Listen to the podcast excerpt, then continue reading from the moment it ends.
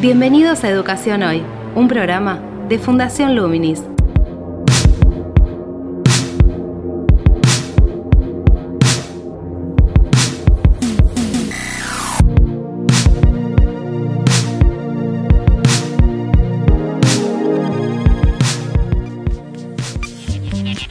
Hola, ¿qué tal? Soy Gabriela Torre y estoy dando comienzo a Educación Hoy, el programa de Fundación Luminis sobre educación, sobre la realidad y la actualidad en educación en lo que hace a la Argentina y también en otras partes del mundo, como ya hemos transitado en la temporada número uno. Esta es la temporada 2 de Educación Hoy. Y digo temporada número uno porque el año pasado estuvimos intentando recabar voces de diferentes especialistas, tanto de Argentina como de otras partes del mundo, en relación a este contexto de la educación en pandemia. Algo que, bueno, en este primer podcast, aquí con Marcos Orteu, que nos acompaña. ¿Qué tal, Marcos?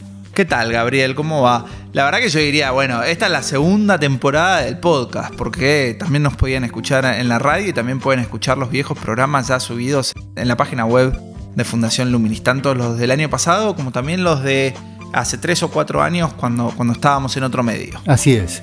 Y decía que, bueno, vamos a en el programa de hoy retomar un poco este tema de, la educación en pandemia, porque estamos en un contexto de la vuelta a clases, la inminente vuelta a clases con la intención de volver a la presencialidad. Definitivamente, está la voluntad, diría, tanto política como de la sociedad de volver a las aulas.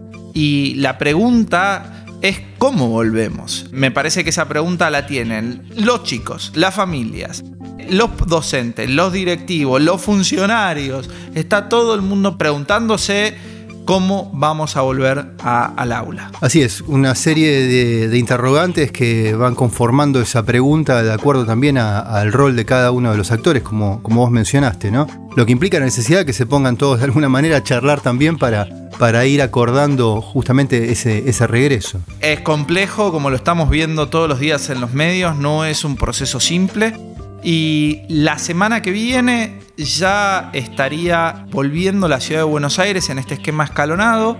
Entonces lo primero que queríamos preguntarnos es, bueno, ¿qué está planeando la ciudad de Buenos Aires para el regreso al aula? Y no es cualquier distrito, es el distrito más denso del país, así que esa fue la primera pregunta que, nos planteamos para empezar esta nueva temporada. Así es, la mayor densidad poblacional en la capital del país, eso implica también el movimiento en el transporte público de mucha gente yendo a, los mismos lugares en el mismo horario o transitando por lo menos en el mismo circuito, ¿no? sea un subte, sea un micro. Eso añade una complejidad por fuera de la escuela que después desemboca también dentro de, de la escuela y dentro de las aulas.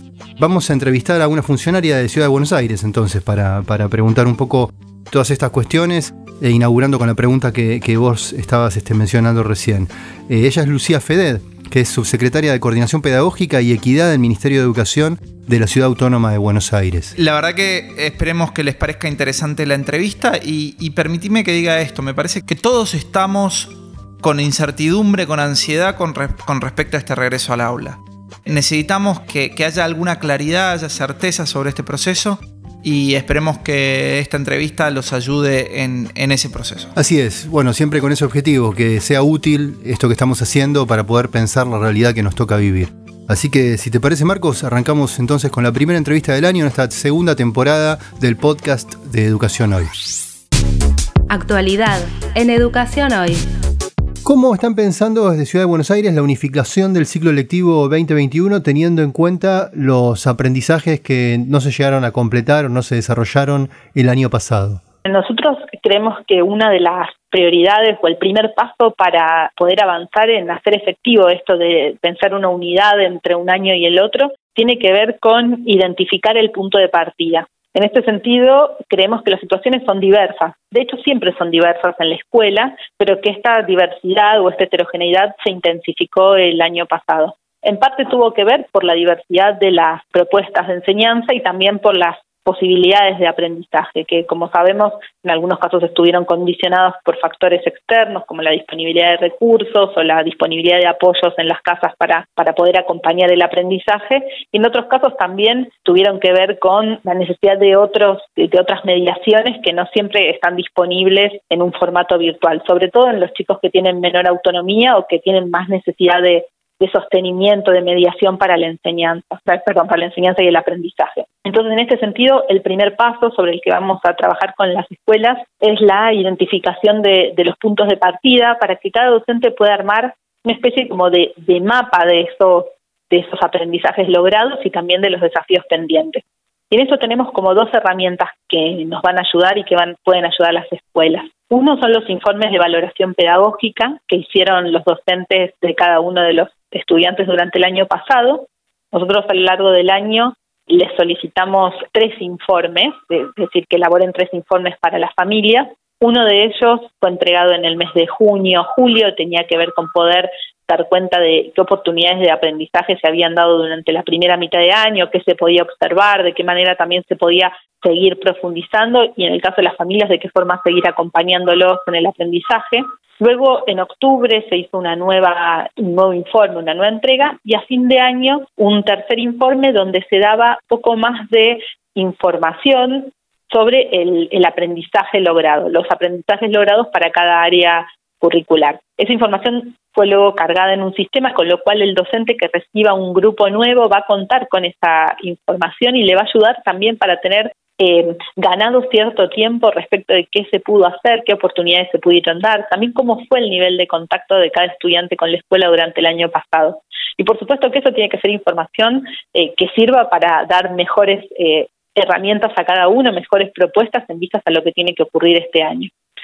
La otra herramienta que eh, nosotros estamos promoviendo son unos desarrollos que se hicieron desde la Ciudad de Buenos Aires en los últimos años que tienen que ver con las progresiones de aprendizaje. Son unos eh, materiales, documentos que están también en formato digital y que ayudan al docente a planificar eh, de manera heterogénea, contemplando la diversidad de situaciones en el aula y además poder identificar cuáles son como las actividades o las propuestas de enseñanza que favorecen el avance en la progresión de un determinado eh, aprendizaje. Em, este, este material, que como te digo es, también eh, navegable, está dentro de una, una plataforma que permite eh, distintos, distintas navegaciones posibles, distintos armados, eh, va a ser una herramienta clave para poder eh, trabajar mejor con esta identificación de puntos de partida. ¿Cómo están pensando el acompañamiento psicoemocional? Ya que me planteas que quieren hacer un mapeo de, la situación de aprendizaje de los alumnos, del estado de, situación, de cómo empiezan el año, pero también hay que desarrollar las condiciones para que se puedan propiciar esos aprendizajes. En ese sentido, en Ciudad de Buenos Aires muchos chicos han estado encerrados durante meses y sin tener posibilidad incluso de, encontrarse en espacios, en espacios públicos abiertos, ¿no? ¿Cómo piensan ese acompañamiento a los docentes? por parte de, equipos psicopedagógicos para poder afrontar las situaciones que van a aflorar en la presencialidad del aula con toda esa situación que vienen cargando los chicos durante el año, ¿no? Ese es un gran desafío, en principio porque eh, uno de los sentidos principales de la presencialidad tiene que ver con el encuentro con otros y sabemos que va a ser un encuentro que es muy esperado por un lado, pero que también tiene que ocurrir bajo nuevas pautas. De algún modo los chicos fueron aprendiendo estas nuevas pautas en sus vínculos sociales eh, más familiares o, los más cotidianos, pero ahora hay que aprender a estar en la escuela con otros de forma cuidada por un lado, pero a la vez con, con profunda significatividad. Nosotros no queremos que los chicos se encuentren con una escuela donde lo único que haya sea reglas y normas que los alejen de unos y otros.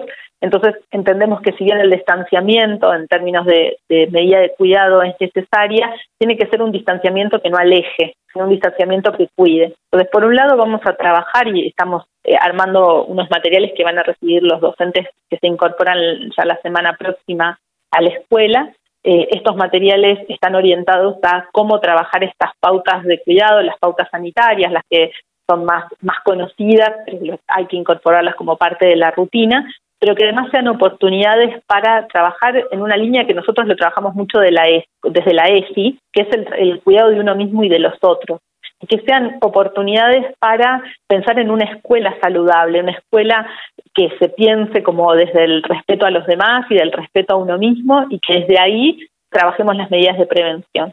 Por otro lado, todo lo que tiene que ver con lo psicoemocional, las vivencias de los chicos durante este tiempo. Nosotros contamos con distintos programas socioeducativos y distintos programas orientados justamente a la promoción de vínculos saludables, a la promoción de una convivencia sana dentro de la escuela. y con estos programas estamos armando líneas de trabajo que acompañen a las escuelas en resignificar toda la vivencia. Entendemos que uno no puede ignorar todo lo que los chicos atravesaron el año pasado y de hecho es parte de, de su vivencia eh, que los acompañará a lo largo de toda la vida, que seguramente será un recuerdo memorable, pero de qué manera significar esto eh, para que no se convierta en o, no tenga consecuencias negativas en el vínculo con los otros. Entonces, en ese sentido, estamos armando distintas líneas de trabajo, algunas tienen que ver más con actividades que se van a ofrecer a los chicos por fuera de la escuela y otros con propuestas que vamos a encuadrar dentro de las líneas, como te mencionaba recién, ESI y otras líneas de convivencia que ya existen en la escuela, para trabajar explícitamente con estos sentidos. Inevitablemente cuando los chicos vuelvan a la escuela en este contexto se van a encontrar con un con un marco normativo que va a regular también sus o va a intentar regular sus formas de vincularse justamente, ¿no? Me refiero a la distancia, al barbijo, la higiene, eh, la cuestión del baño, cuántos están, cuántos, cuántas veces se, puede ir en relación a la cantidad de chicos que, que vayan y la cantidad de baños disponibles. A esto voy con que en muchos casos esa contención psicoemocional también va a tener que lidiar con las contradicciones entre lo que se les dice que, que tienen que hacer para cuidarse y las limitaciones de los espacios físicos a nivel edilicio por ejemplo, aulas que no tienen ventanas o espacios físicos donde es muy difícil mantener la distancia requerida por ser un grupo numeroso. ¿Cómo piensan trabajar esa cuestión? Ahí hay como dos factores importantes a considerar. Por un lado, la distancia está, el distanciamiento es una de las cuestiones eh, básicas para el cuidado de las personas frente al contagio, pero eso no tiene que implicar un alejamiento entre las personas. Entonces, la escuela es un espacio reglado, lo es, siempre tuvo normas y hay, y hay normas que se fueron resignificando con el paso del tiempo y hay otras que perviven eh, a pesar justamente de los, de los años. Y siempre nosotros trabajamos sobre el sentido de las normas. Es una línea que se ha venido trabajando en, en el último tiempo, con lo cual en este contexto también estas nuevas normas tienen que cumplir un sentido que no sea solamente de prevención frente al COVID, sino de cuidado en general. De hecho, por ejemplo, algunas prácticas como el lavado frecuente de manos o la ventilación de las, de las aulas, como mencionabas recién, es una práctica que pone en una situación más saludable a todo el grupo independientemente de esta pandemia en sí. Entonces, tal vez son prácticas que deberían llegar para quedarse. Pero a veces no se pueden implementar, digo, hay condicionamientos también edilicios. Hay muchas escuelas de formato herradura, como se, se las denomina en Ciudad de Buenos Aires, que, que no tienen ventanas, tienen solo una puerta a un patio común, que a veces es cerrado. Digo, ahí se van a presentar contradicciones que los chicos van a impactar también. Sí, lo que nosotros en realidad venimos ya trabajando con equipos de conducción y supervisores es que las condiciones edilicias son variables difíciles de modificar en el corto plazo, pero eso no es no tiene que convertirse en un impedimento para la vuelta a la presencialidad. En todo caso, lo que van a hacer es condicionar o posibilitar ciertos escenarios y dentro de un abanico tal vez más amplio donde no todos sean posibles en todos los edificios escolares. En ese sentido hay algunas cuestiones que vale por ahí la pena considerar. En primer lugar es, nosotros estamos haciendo una invitación también a pensar la escuela por fuera del aula como espacio de aprendizaje. El aula es un espacio posible de aprendizaje, pero las escuelas en general tienen también otros espacios que pueden complementar a la enseñanza más tradicional en contexto áulico. Obviamente que también hay diferencias en las escuelas de respecto a cuáles son los espacios, pero por mencionarte algunas que todos tienen, todos en general tienen algún patio techado o galería o un espacio de sumo comedor que puede utilizarse durante las horas que no es usada con ese fin, o algunas aulas que están reservadas a materias curriculares como música o como plástica que pueden servir como espacios para, en algún caso, subdividir un grupo muy amplio. Es difícil establecer cuáles van a ser las soluciones para todas las escuelas. Nosotros estamos armando una variedad de modelos que contempla situaciones distintas que tienen que ver con la matrícula de la escuela, el tipo de jornada, la modalidad, y tiene alguna modalidad específica, como puede ser una intensificación en el caso de primaria, o como puede ser una modalidad artística o técnica en el caso de secundaria. Contemplamos también lo que vos mencionabas recién como el tipo de edificio escolar, porque los edificios escolares son distintos, depende de la época en que fueron construidos y eso hace que también tengan características propias. Dentro de esas variables también consideramos el tamaño de las aulas, por supuesto, pero también estos otros espacios disponibles. Y cruzando todas estas variables, armamos una batería de modelos donde cada escuela puede encontrar cuál es eh, el edificio y las condiciones que más se parecen a las propias y sugerencias de cómo organizar para que eh, los criterios para tomar al final las decisiones también sean los pedagógicos, es decir, para que más allá de considerar todas estas cuestiones, como te decía, son condicionantes, no se vea o se vea afectado lo menos posible la propuesta pedagógica. Es decir, que hicieron un relevamiento y una tipificación de los tipos de diseño de espacios y de circulación en esos espacios de cada edificio escolar que hay en la, en la ciudad y brindaron o elaboraron guías de orientación en relación a todas estas cuestiones normativas del cuidado para cada uno de esos modelos. Exactamente, estamos en proceso de, terminar de definirlo y va a estar disponible a partir de, la vuelta de los docentes a la escuela para que cada escuela además tome las decisiones en función de su realidad institucional. Porque a todas estas cuestiones que mencionamos recién, que tienen que ver con eh, las condiciones propias de los edificios, también hay otras cuestiones que tienen que ver con la comunidad educativa, qué tipo de comunidad es, son chicos que viven cerca del barrio, son chicos que, que se trasladan de zonas más lejanas, son familias que tienen presencia en la vida escolar, son familias más difíciles de, de, contactar o de mantener un vínculo. Y todas estas cuestiones que parecen menores al lado de las cuestiones duras son a la vez las que terminan a veces definiendo la posibilidad o no de eh, un esquema de organización. Bueno, ahí ya entramos, sí, perdón, la logística también de la llegada a la escuela y de la salida, ¿no? En ese sentido, de acuerdo también a la ubicación el barrio de la escuela y de acuerdo a estas características de la población que, que mencionás, están también brindando o piensan brindar referencias para que los, por ejemplo, equipos directivos puedan sugerir u ordenar ese ingreso y esa salida de la escuela?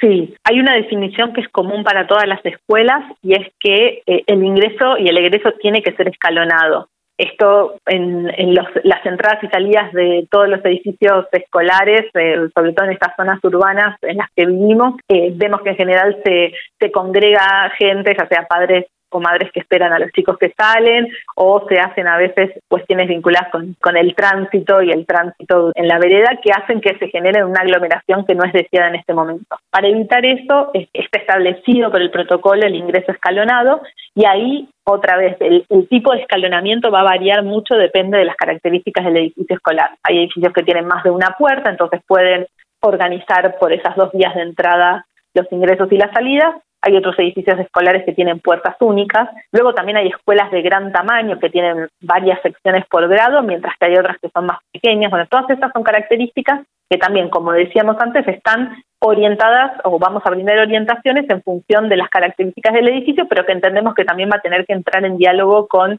las características de la población. No es lo mismo escuelas donde la mayoría de los chicos llegan en transporte escolar, que eso permite un ingreso tal vez un poco más organizado en términos de que los chicos pueden permanecer en el micro mientras van descendiendo en forma eh, ordenada, a una escuela donde los chicos eh, los traen sus familias y van caminando porque son del barrio, lo que se presta tal vez más a, a una aglomeración en la entrada. Y además consideremos que en el momento del ingreso, cada persona que ingresa al establecimiento va a tener que cumplir con las mismas pautas que se consideran en cualquier ingreso a ciertos lugares, como la toma de temperatura, la limpieza de manos, y eso va a generar un ingreso un poquito más lento tal vez que lo que estamos acostumbrados. Entonces, todas estas cuestiones sí van a ser consideradas, además que ahí nosotros tenemos que, que tener en cuenta que no solo estamos planeando un ingreso a la escuela, sino que estamos generando una movilización a nivel de la ciudad. Entonces también tenemos que ser contemplativos respecto de este movimiento, lo que genera en términos de de movilización de las personas en el transporte, de circulación de personas en la calle. Entonces también el escalonamiento favorece una mejor distribución de, la circulación en esos sentidos. Y en ese sentido, ¿por qué no contemplar la posibilidad de, la división de grupos, de un grado que se divida en dos grupos y una semana esté trabajando a nivel presencial y la otra a nivel virtual? ¿No sería menos riesgoso? Esa posibilidad está contemplada, hay escenarios que lo, lo contemplan ahora. En sí, nosotros vamos a atender, o nuestra premisa es que al menos una jornada simple puedan efectivamente ir los chicos todos los días, eh, porque entendemos que la cotidianidad de la presencialidad o la presencialidad sostenida favorece sobre todo a aquellos grupos que tienen menos posibilidades de acompañamiento en su casa. Entonces, hay otros grupos, como uno puede pensar en los chicos de nivel secundario, sobre todo en los, en los años superiores, donde el trabajo autónomo es posible eh, y de hecho ocurre así. En general, los chicos de secundaria tienen algunas propuestas de aprendizaje en la clase, pero después tienen otras instancias de estudio autónomo y de realización en su casa. Entonces, en algunos contextos y en algunos sectores esta, esta alternativa va a estar más presente. Ahora lo que vemos también es que cuanto menor autonomía tienen los chicos, la presencialidad y una presencialidad regular, una presencialidad sostenida, periódica, ayuda mejor a realizar las tareas de aprendizaje. De todos modos, y en función de lo que comentábamos antes respecto a las características de los edificios, es posible que haya escuelas que tienen matrícula muy grande, sobre todo aquellas que son de jornada simple, donde es difícil pensar en una reorganización entre jornadas, donde puede haber modelos de alternancia. Y más allá de esto, además nosotros tenemos que pensar el año como un continuo, ¿no? Donde vamos a tener distintas situaciones. Y puede pasar que un grupo, un grupo clase, una burbuja, como le solemos decir, tenga que permanecer algún tiempo aislado porque hay un caso sospechoso o porque hay algún caso de, de contagio. Y en ese caso, es la idea es que no se corte la propuesta de enseñanza y aprendizaje, sino que continúe de forma virtual o de forma remota como veníamos trabajando. Con lo cual, el modelo de alternancia, entendiendo espacios de presencialidad y espacios remotos, va a ser una de las herramientas con que la escuela va a poder sostener la continuidad pedagógica. Quería agregar por último que también está la situación de todos los chicos que son o pertenecen a un grupo de riesgo o que conviven con un familiar de grupo de riesgo, que van a estar exceptuados de la presencialidad y que ellos también van a tener una propuesta que estamos diseñando en conjunto con las escuelas que eh, sostiene la enseñanza y el aprendizaje de forma remota y muy apoyados también en materiales impresos. Es decir, que en ese caso esos chicos no concurrirían a la escuela. No, esos chicos no concurren a la escuela porque para ellos no está indicado en términos de salud la, presencia en un espacio físico con otros. Y esto es parte del, del protocolo que trabajamos con salud y para ellos se indica la continuidad de la enseñanza y el aprendizaje en forma remota. ¿Y contemplan la posibilidad de trabajar grupalmente con otros compañeros, ya que ahí va a haber una situación bastante particular y con sus consecuencias también, ¿no? Por no decir secuelas en algunos aspectos, digo, a nivel psicoemocional chicos que no puedan concurrir y sus compañeros están yendo. Nosotros ahora estamos relevando cuántos chicos hay en esta situación por escuela. Nos encontramos con situaciones diferentes, escuelas donde hay un número considerable de chicos en situaciones eh, de excepción, con los cuales se puede conformar un grupo de trabajo conjunto, porque coincido con lo que señalás, siempre es deseable trabajar con otros, sea en forma presencial o sea en forma virtual. Por otro lado, nosotros estamos promoviendo para que ese vínculo sea además a través de la escuela, porque vemos que cuando las propuestas son eh, los, los distancian de, de, su, de su escuela de referencia, a veces luego se pierde ese contacto y es más difícil retomar, sobre todo teniendo en cuenta que esperamos que la situación vaya cada vez mejor y que algún día puedan efectivamente retomar la presencialidad. Pero en los casos donde sean pocos los chicos, sí consideramos la posibilidad de que se conecten o con su grupo clase que sigue presencial a través de alguna actividad que el propio docente pueda eh, promover incluso desde la escuela, porque ahora se invierte un poco la ecuación, la presencialidad hace que el contacto sea directo, pero eso no impide que los chicos trabajen con las tecnologías y que se conecten incluso con aquellos que tienen en forma remota. Vamos a, a los docentes ahí. Digamos, hay docentes que tienen un riesgo de salud por diferentes motivos que hacen a su cuadro clínico, si se quiere denominar así, eh, ¿Han pensado que cumplan algún rol específico trabajando, por ejemplo, en, el ámbito de la virtualidad?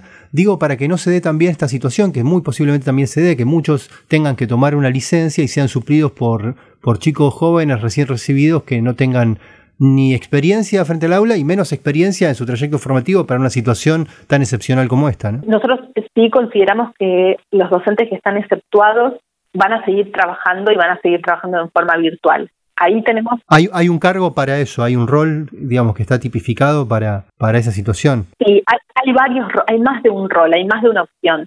En el caso del nivel secundario, la propuesta es que sigan trabajando desde su casa con el grupo que tienen a cargo, porque además el hecho de que los chicos estén presenciales en la escuela o que tengan acceso a toda la tecnología, el piso de conectividad que también las escuelas proveen, favorece este contacto con el docente. Es decir, que si eh, nos ahorra o nos evita un problema que teníamos el año pasado, que eran las situaciones de aquellos chicos que no contaban con conectividad en su casa. En este caso, la escuela les va a poder proveer ese entorno y aunque el docente esté virtual, van a poder seguir trabajando y conectándose con su docente. A ver, entonces, para aclararlo, entonces si hay un docente, supongamos de historia, que tiene una afección cardíaca y tiene riesgo, ese docente puede seguir en, la escuela secundaria trabajando a nivel virtual, pero estando conectado sincrónicamente con el grupo de alumnos que está en el aula en la escuela. Sí, y no solo sincrónicamente. Una opción es sincrónicamente y otra opción también, o en conjunto con eso, a través de propuestas asincrónicas, como han venido trabajando el año pasado. Ok, pero ah, porque ahí tenés otro esquema también híbrido. Hay una presencialidad de los alumnos, pero no hay un docente. Digo, también es difícil de organizar dentro de un aula cuando un docente no está. Me refiero, si, si eso existe, si ese esquema existe, ¿cómo lo piensan en qué tipo de orientación va a haber un preceptor o un docente alternativo. Ahí tenemos distintas figuras. En los casos donde pueda acompañar un preceptor y donde esto sea posible organizar, va a ser este el esquema. Pero también tenemos que considerar la característica del grupo. No es lo mismo trabajar en este escenario con chicos que están iniciando su escuela secundaria, donde tal vez ahí sí haya que pensar con que otro docente cumple un rol desde la presencialidad y el docente que está virtual acompañe de otro modo a ese u otro grupo, es decir, pensando en algún tipo de reorganización que la escuela pueda hacer de su plantel docente, a situaciones donde esto ocurre con chicos por ahí que ya tienen mayor autonomía, como cuarto y quinto año, por ejemplo. Ahora también tenemos que considerar cuál es la materia que da ese docente. No es lo mismo una materia que pueda fácilmente eh, enseñarse a través de entornos virtuales, como puede ser, mencionaste recién historia, o incluso otras materias sobre las cuales hay muchos desarrollos virtuales ya como recursos a los que se puede recurrir, que una materia como eh, taller en el caso de la escuela técnica, donde la presencialidad es insustituible. Con lo cual, nosotros no es que tenemos una sola propuesta para los docentes que están exceptuados, sino que tenemos varias alternativas en función a estas características. En el caso de la escuela primaria, el docente de grado tiene que estar en forma presencial porque eh, obviamente que este esquema que conversamos recién no es posible con chicos que requieren, eh, que tienen menos autonomía y requieren más acompañamiento. Pero sí creemos que los docentes que eh, acompañan en forma virtual pueden eh, cumplir distintas tareas. Una es apoyar al, equipo de conducción en tareas que tienen que ver con la coordinación de, de los ciclos, la planificación de, o tareas vinculadas con la planificación y el seguimiento, también acompañar a los chicos en la virtualidad, sea en un esquema de alternancia, como decíamos recién, chicos que no vayan todos los días presenciales, en algún caso excepcional donde eh, las condiciones escolares no lo permitan, y también lo que mencionábamos antes, el seguimiento de los chicos que están sosteniendo una modalidad virtual, sea en forma permanente, como decíamos los chicos que están exceptuados, como aquellos que pertenecen o que están transitoriamente eh, siguiendo desde sus casas por alguna cuestión de, aislamiento preventivo de una burbuja.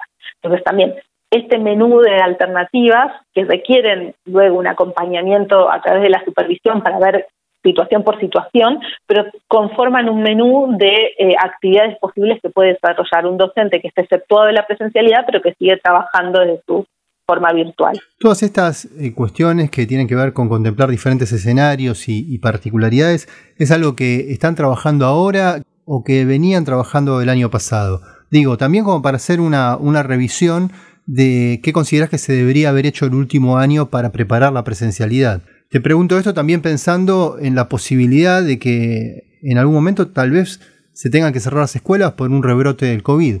Digo, este trabajo de anticipar los escenarios. El año pasado, ¿qué consideras que quedó pendiente para proyectar y trabajar esto que estamos hablando ahora? Voy a responder la pregunta con lo primero que me habías y después voy a esto de lo pendiente.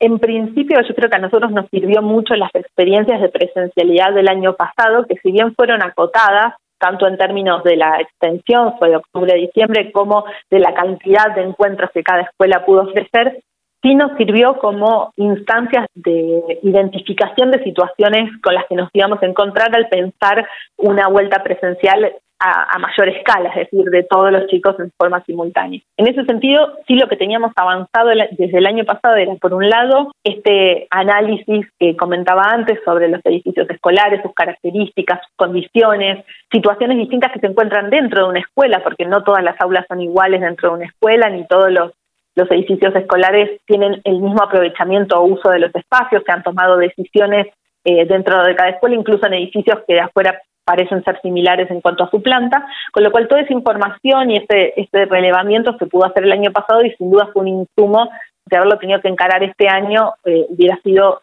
más dificultoso.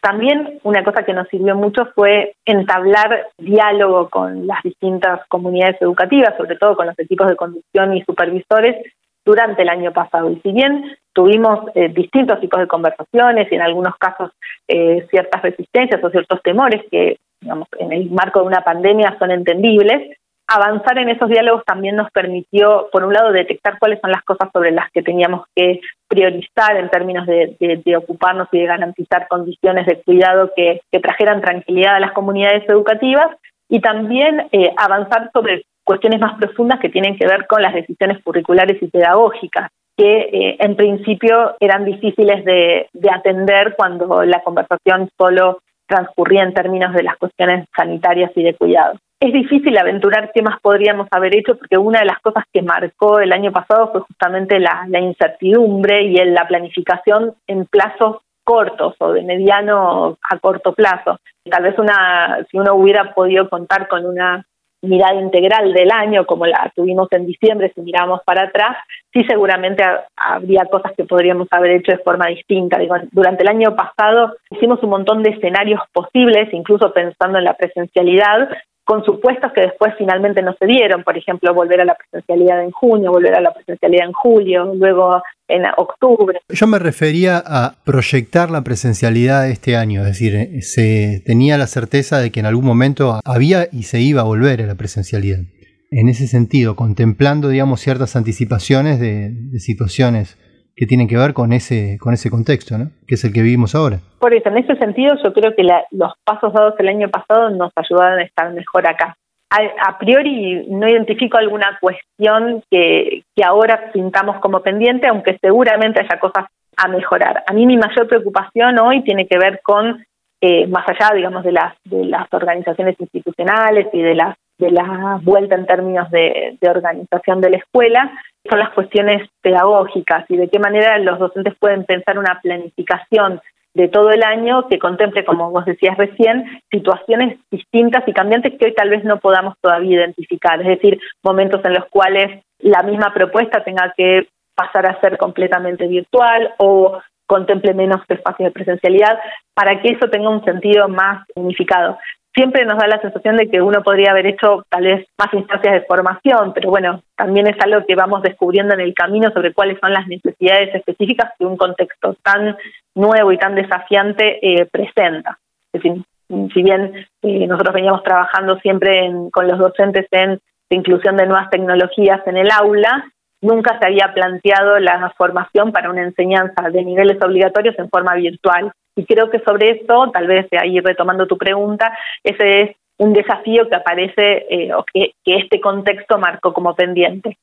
Digo, si tuviera, eh, retomando y volviendo a pensar sobre lo que me preguntabas, tal vez fortalecer la reflexión pedagógica sobre una planificación que contemple instancias presenciales e instancias eh, remotas es algo sobre lo que tenemos que seguir trabajando. Se hicieron algunas instancias de capacitación, se produjeron materiales y orientaciones, pero es sin duda algo que por lo inédito requiere mucho acompañamiento y mucha presencia sostenida del tema en la agenda pedagógica del Ministerio. Bien, así pasó Lucía Fedet, subsecretaria de Coordinación Pedagógica y Equidad del Ministerio de Educación de la Ciudad Autónoma de Buenos Aires, repasando un poco todos estos interrogantes que veníamos hablando ya en el primer bloque con, con Marcos en torno al regreso a las escuelas, lo que implica un acompañamiento también pedagógico, ¿no? En cuanto a materiales para brindar referencias para una situación que es excepcional. Hay que pensar, a ver, como bien se notó en la entrevista, vamos a tener idas y vueltas probablemente. Incluso dentro del mismo aula vamos a tener chicos presenciales y quizá chicos a la distancia. Así que es un mundo nuevo para el docente en este contexto y queremos también ayudarlos a navegar este mundo nuevo. Por eso me parece que estamos produciendo los webinarios Educar en Red, que empezamos el año pasado y continuamos este año. Vamos a tener, Gabriel, contanos vos cómo sigue la agenda de los webinarios. Así es, bueno, el año pasado comenzamos con una serie de webinarios convocando especialistas para brindar referencias para poder trabajar en este contexto incierto que implica también una doble modalidad, no presencial y virtual, por eso se lo denomina sintetizándolo híbrido. Dimos o hicimos 11 webinarios entre octubre y noviembre del año pasado y ahora estamos retomando este jueves 11 de febrero con una especialista en evaluación, Marta Tenuto, referencias para poder pensar cómo relevar un poco el estado de situación de aprendizajes de, los alumnos, tomando en cuenta también lo que se ha hecho en otros contextos. Y estos webinarios siempre convocan o convocamos a, un especialista en un área que articula con, un segundo especialista dentro del mismo webinario que brinda algunas herramientas digitales para poder trabajar algunos de los conceptos que se trataron en la primera parte, ¿no? en este caso con, como decíamos, con Marta Tenuto sobre evaluación. Correcto, la idea es que sea bien práctico, una hora bien práctico sobre cómo implementar herramientas de evaluación en este contexto. Así que esperemos que les parezca interesante y los esperamos eh, en los webinarios de Educar en Red con el apoyo de Facebook para desarrollar estas habilidades. Así es, se pueden inscribir a través de nuestro sitio web buscando eh, el webinario. 8 está girando en el carrusel o en nuestras redes, este, digo, el carrusel que tiene el sitio web en el que hay una imagen de Marta Tenuto y, del webinario que es el jueves 11 a las, a las 6 de la tarde y es gratuito. Y también en nuestras redes sociales, ¿no? en Facebook, en Instagram. Así que bueno, nos encontramos en el webinario, nos encontramos en el próximo podcast que estará publicado el jueves que viene y los martes los boletines para quienes están suscriptos en los que vamos también difundiendo todos estos contenidos que mencionamos y estas entrevistas. Buenísimo, Gabriel, nos vemos la semana que viene. Bien, Marcos, hasta la semana que viene. Te invitamos a participar de Educación Hoy a través de las redes sociales de Fundación Luminis, arroba Infoluminis o nuestro sitio web www.fundacionluminis.org.ar.